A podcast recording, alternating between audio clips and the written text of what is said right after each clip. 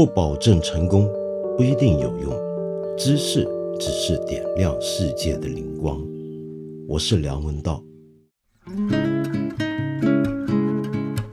这几天比较疲倦，比如说像今天晚上，呃，刚刚在北京雾霾稍微退了一点的夜路里面做节目，呃，在胡同里面晃悠。现在回到房间，已经没有能力去跟你说一些特别严肃的事情。大概特别严肃的事情你也不爱听，是吧？所以呢，我就只好在这里呢讲一个比较轻松点的，不用怎么去。花功夫去谈的事儿，呃，这个事儿呢，得从今天晚上我在一个胡同里面看到的一些事儿说起。呃，我这几天在一些老城区里头拍东西啊，呃，就发现一些很久违的画面，那我才意识到它仍然存在，就是胡同里面的公共厕所。那这些公共厕所跟一般的现在我们习惯的现代都市的公共厕所不一样，他们呢是真的是有很多住在胡同里的家庭啊，可能条件不是那么好，要修整呢都很复杂，所以还是有很多人家家里是没有洗手间的，于是呢要去洗手间就得到外头去，到外头去哪呢？那当然是公共厕所。这让我想起接近三十年前第一次来北京，有幸住在一个胡同的杂院里面，那时候很开心，觉得是一个体验本地生活的好办法。呃，然后呢，到了夜里头就问人，哎，怎么这房没有洗手间？洗手间在哪呢？他们都告诉我要到外头去，呃，路边上有个公厕。我当时很震惊，因为我到底从香港过来，呃，好像家家户户应该都会有一个洗手间吧。哦，我才知道原来北京的老区里面是家里面不设洗手间的，主要是因为很难修、很难做。那我才有这个体验。那么，所以现在三十年后看到这样的情景呢，啊，一下子那种怀旧的情绪就上来了。不过说北京的公共厕所，我们刚才这么讲，你可能以为我要批评。现在这么繁华的首善之地，仍然有这么落后的地方吗？不是的，其实你要想想看，有公共厕所已经是个非常非常了不起的进步了。你有没有想过，如果家里面没有厕所，你看这些胡同里面的老房子啊，它现在都还没有洗手间，那以前大概刚盖的时候也不会有。你想想看，明朝、清朝它没有洗手间。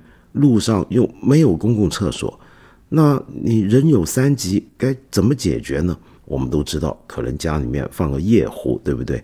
好，夜壶装满了，又倒在哪呢？那理论上讲，我们现在看书啊，是说会有人来买来收的，但实际上啊，很多时候呢，大家也都觉得这太麻烦，比较懒。而且你有没有想过，家里头呢，呃，有个夜壶，一家老小都拉在那里头呢？也很容易堆满，也很臭，在屋里头呢，这个味道不太好，而且洗起来也特别难搞。最容易的想到的解决办法，老百姓们就是到街上去。我们今天都以为，呃，小便大便是个私事儿。那么今天如果看到有人在街上或者在公园，在什么地方随地小便，我们都会觉得太没有公德心。可是你们想过，以前明朝、清朝的时候，北京市的老百姓是很习惯当众的在街上大小二便。那么这个情景呢？什么人注意的最多、最常记载？你想看这些事儿，都是一些日常生活里面的事情，一般人不会太在意，所以也就不会特别记录。比如说，好比我们今天不会特别写个日记啊，北京呢是有地铁的，我们天天上下班呢都是搭地铁的，我们不太会这么记录。那什么人会注意到这个特点呢？就是外国人。就当年呢，有许多老外来到中国的时候呢。会特别注意到北京的街道的卫生问题。最早来到北京见识到这些景象的呢，比较大规模的记录的呢，是当初来华的一些呃医生或者有医疗背景的传教士。在清末的时候呢，西医开始进入中国，而进入中国的西医呢，大概分好几类。简单的讲，可以分成三类：一类呢是跟军队来的军医。另一类呢则是跟传教士来，那么透过办医院、提供医疗服务来借机传教的传教士。那还有第三类，就是当时呢，中国的有些是租界，有些是公开口岸。那么都会把根据一些习惯跟当时其实被迫的约定，我们的海关呢，很多时候是交给外国人来管理的，而那些老外呢，来到这个地方也都会自己带医疗官过来。那他们为什么要有这些医疗官过来呢？我下回有机会跟大家再讲，并不只是要他们生病了要给他们看病这么简单，他们起到的作用相当相当的大。OK，他们这些人就首先注意到北京城的状况，甚至有过这么一个形容啊，比如说有这么一个呃，我希望你记住他名字的一个苏格兰人，这个人叫德珍 （John Dudgeon）。那么他当年也来到中国，而且最后是死在北京的。这个德珍是个医生，他原来呢是在教会医院工作，也到过中国海关任职。也就是说呢，他是既在海关的西医里面工作过，也同时呢还是个传教士。那这位德珍医生呢，在北京历史上面或者中国历史上都应该是要被记住的人。为什么呢？他当年在北京呢，不只是服务于呃传教团体以及这个海关，而且还跑出来首创了一家。北京第一个西医院以及开西药的药行，那么后来呢，又在受聘于清朝总理各国事务衙门啊，在北京同文馆讲授西方的医学和生理学，对北京和中国是格外的了解。呃，我们可以看一看他刚刚来到中国的时候，对中国的印象是怎么样。那么他就说到呢，当时北京以及中国各大城市都缺乏专人负责道路清洁工作，使得这些马路变成各种秽物的容器。那么他又注意到北京这座城啊，其实当初规划是相当不错的，而且盖过相当好的排水沟，但是呢疏于维修，所以荒废倾颓。下起大雨呢，污水就会漫流路面，形成装满臭泥污物的池塘。那么，其实除了他之外，当时还有很多外国医生都有类似的想法。你比如说，呃，有些医生就说呢，北京的街道基本上就是公厕，每天都堆积着大量的人和动物的粪便，公共尿池并不存在。中国男人习惯天黑之后就蹲在街上大姐，甚至在大白天最繁忙的街道上面，也有人这么做。巷口以及倒塌或没人居住的房屋啊，比如说一个胡同里面有些房子倒了，那那个房子一定就变成了某种另类的公共厕所。然后另外汉口也有这么一个外国医官叫瑞德 （A.G. Reid），他就说到中国人呢还喜欢任由厕所粪便。堆积数周，直到整个大粪坑都堆满为止。那其实我们现在农村还有很多地方是这样，对不对？那么可是问题是，呃，瑞德觉得更惊讶的是，这么恶臭的厕所旁边不只有私人住家，而且还紧邻生意兴隆的餐馆，乃至于你坐在餐馆点菜吃饭，都闻得到隔壁厕所传过来的味道。那么所以呢，他们都觉得北京是个很难让人忍受的一个地方。其实，呃，中国各大城市都给他们这么一个印象。那么，什么时候北京才稍微有点变化呢？这就要说到八国联军。一九零零年夏天，八国联军攻打北京嘛，那么慈禧啊、光绪就逃到西安去了。曾经有人形容啊，当时这些洋人进来，赫然发现自己进入了一个巨大的露天的厕所。呃，那个时候的西方啊，跟半个世纪前的西方已经不太一样了。城市卫生是很受重视的事儿，当然这也是个严肃话题，我也是先欠下，有机会再讲啊。那么当时呢，反正那个时候呢，各国士兵进来，那么他们进来呢，其实那些八国联军很混账，进来呢又抢又搞，很粗暴，搞了一轮之后，就觉得要统治这个地方或者暂时占领这个地方呢，得好好整顿一下。那么北京城呢就被分成几个国家的占领区，呃，德国拿一块，英国拿一块，法国拿一块，美国拿一块，俄罗斯拿一块，日本拿一块。那么日本跟美国呢，算是搞得比较好的。日本首先呢就比较熟悉清朝，懂得怎么跟中国人搞，他就是进来联络每个区他负责的地方每条街道的士绅，那么透过他们间接的去管理日军所占领的这片区域。用的方法其实有点像中国传统的方法，而美军呢就很快的就开始派士兵保护街巷，做了一些派出所，然后呢还会明正的就告诉老百姓，你们要是看到有哪些美军违法偷啊抢啊，就直接要跟他们派出所的人讲，他们要严厉的处分那些人，那么不让他们扰民。所以美军日军的占领区呢是比较得到好评的。而法国、俄国呢，就稍微随便一些。那么最难搞、最糟的就是德国军队。德国军队呢，呃，是八国联军在北京里面抢人、打劫搞得最久、最乱的一批国家军队。然后还有一个问题，使得德国人呢尤其讨北京老百姓的厌。怎么回事呢？原来这几个国家进来之后，都对北京做了一个以前从来没有人做过的事儿。就是不准大家在街上大小便了，而且呢都要点上街灯。以前北京没有路灯嘛，那么他们呢就要每个老百姓每家每户自己负责，在晚上天黑了就在门口自己亮个灯，然后不许你随便出去大小便。好，这下问题来了，以前大家很习惯，那现在不许你在街上大小便，那你去哪呢？于是。其他几个国家的军队就第一次，北京历史上第一次有公共厕所，就是那几个国家的军队搞起来的。可是德军不一样，德军呢真的是太不像话，又不许你上街拉屎，还不给你建公共厕所，就只是说你不准。然后呢，你要在街上啊随地拉撒，被他发现了，那么他们就来毒打你一顿。所以当时呢，老百姓呢就是敢怒不敢言。那么只好躲在家里面弄。那么在家里面弄呢，很多老百姓根据当时的人的记载呢，就觉得非常的痛苦，就觉得自己是备受德国人的压迫。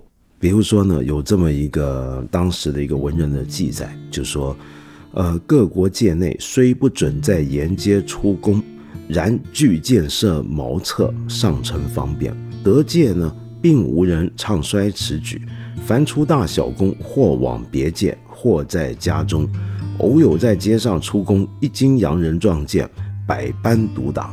近日受此凌辱者，不可计数。又有一个人说呢，近来各界洋人不许人在街巷出大小宫，拨道径统。大街以南美界内各巷口皆设公厕，任人方便，并设立除粪公司，挨户捐钱，专司其事。得界无人参办。家家颇甚受难，男人出宫或借空房，或在数里之外，或半夜趁隙方便，赶紧扫除干净。女见账会多在房中存积，无可如何。真所谓谚语：活人被溺必死也。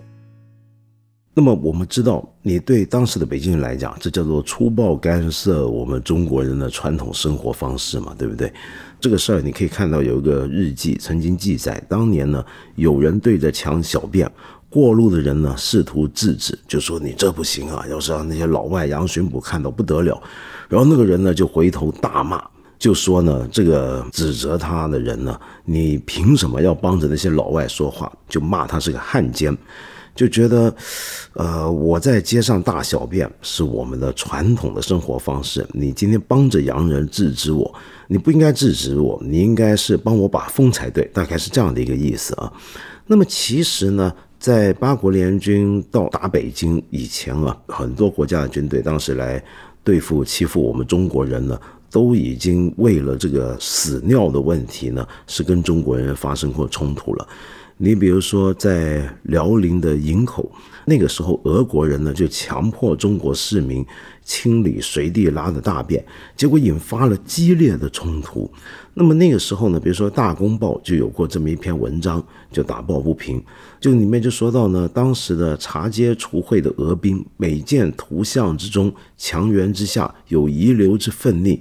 皆不肯用铁锹铲除，而是逼迫左近的商民用手把他们捧起来移远。那么终于呢，就搞久了，就让老百姓非常的愤怒。当时呢，呃，在各国的这些军队的占领的我们的港口城市或者呃别的地方也好，最激烈的一次冲突就是发生在营口。主要的理由就是我们中国人跟外国人对于粪便处理的态度跟方法的分别。你可能会说，那可能是一般老百姓会这样，会不会一些贵族啊、有钱人家情况就不同？比如说家里面有个好一点的厕所，或如何呢？就拿比如说最近很火的故宫啊，我不知道你去故宫有没有想过这个问题？我以前去故宫的时候就真的会想，我说故宫的洗手间在哪呢？我指的不是我们游客去，而是以前住在宫里的人的用的洗手间。嗯，当然我们会说这个皇帝呢，这没问题。比如说传说中，呃，像慈禧太后，她的马桶就很特别嘛，就说是有这个特殊装置，使得这个粪呢尿一拉下去，就会隔在这个水银底下，而表面的水银呢就能够隔开这个臭味，使得他闻不到自己的便秘的味道。但是。皇宫不只是西太后一个人住，也不只是皇帝他们一家住，还有很多太监啊，是不是？那太监在哪办事儿呢？那么基本上呢是用自己房里的便桶。可是因为故宫太大，那么所以有时候你干着干着活，要跑老远回到自己屋里头呢，就很麻烦，是不是？而且有时候你你干着活，皇上或者上级又叫你做些别的事儿，那你中间又是急起来了，该怎么办呢？所以通常的最容易的解决办法，就在宫里面，就故宫啊，随便地上有个坑，就在里头搞了。那么据说连太和殿啊，那个举行国家大典的地方，两侧都随处散落着太监们的大小便，那这是不是太离谱了？那那皇上要是看到了该怎么办呢？没事儿，因为皇上平常没事儿不去那的，呃，后宫的人也不会去，在那搞的大典呢，一年就一两回。那么等到到时候集中一次大扫除一遍，那就已经搞定了。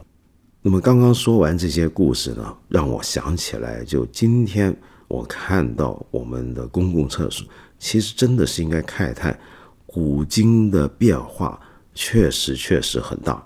呃，那这样的一个变化就牵涉到另外一个严肃的问题了，就是所谓的卫生这个概念，我们是怎么被改变的？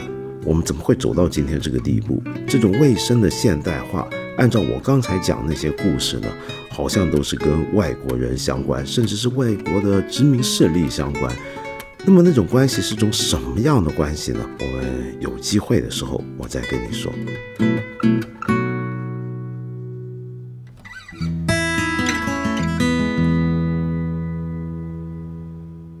今天呢，我要回应一个朋友，叫做 June。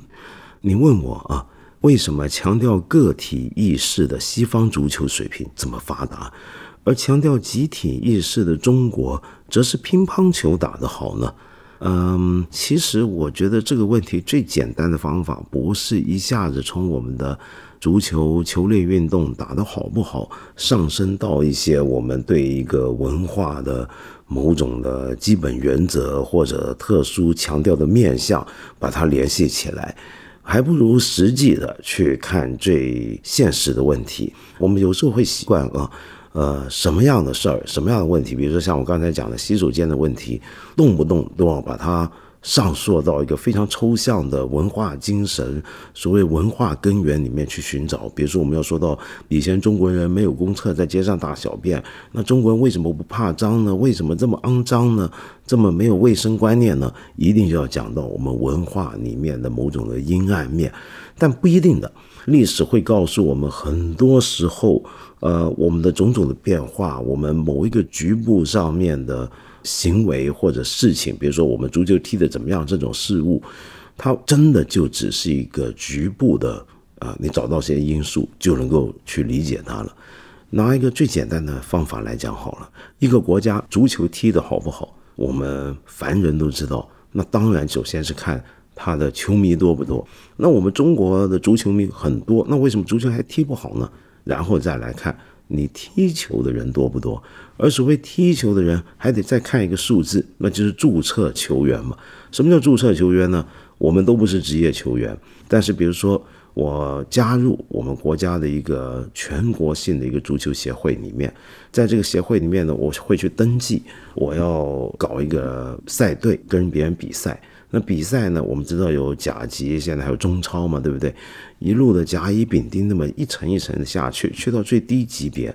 的球队的球员都叫做注册球员或者叫登记球员。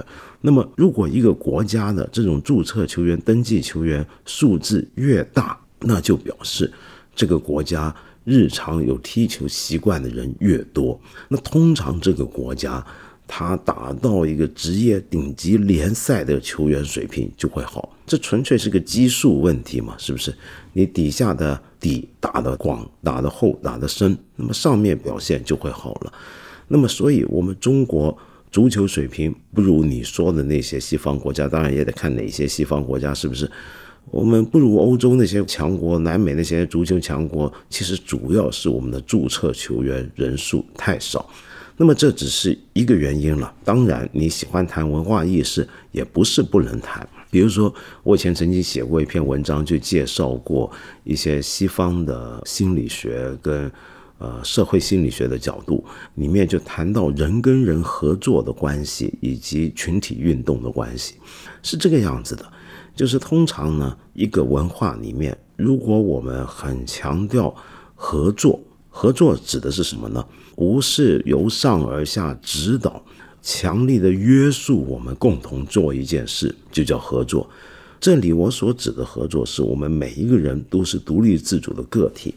我们今天为了同一个目的联合起来，然后我们各自寻找我们自己最恰当的位置，然后在自己的位置上发挥自己所能，然后组合起来的时候呢？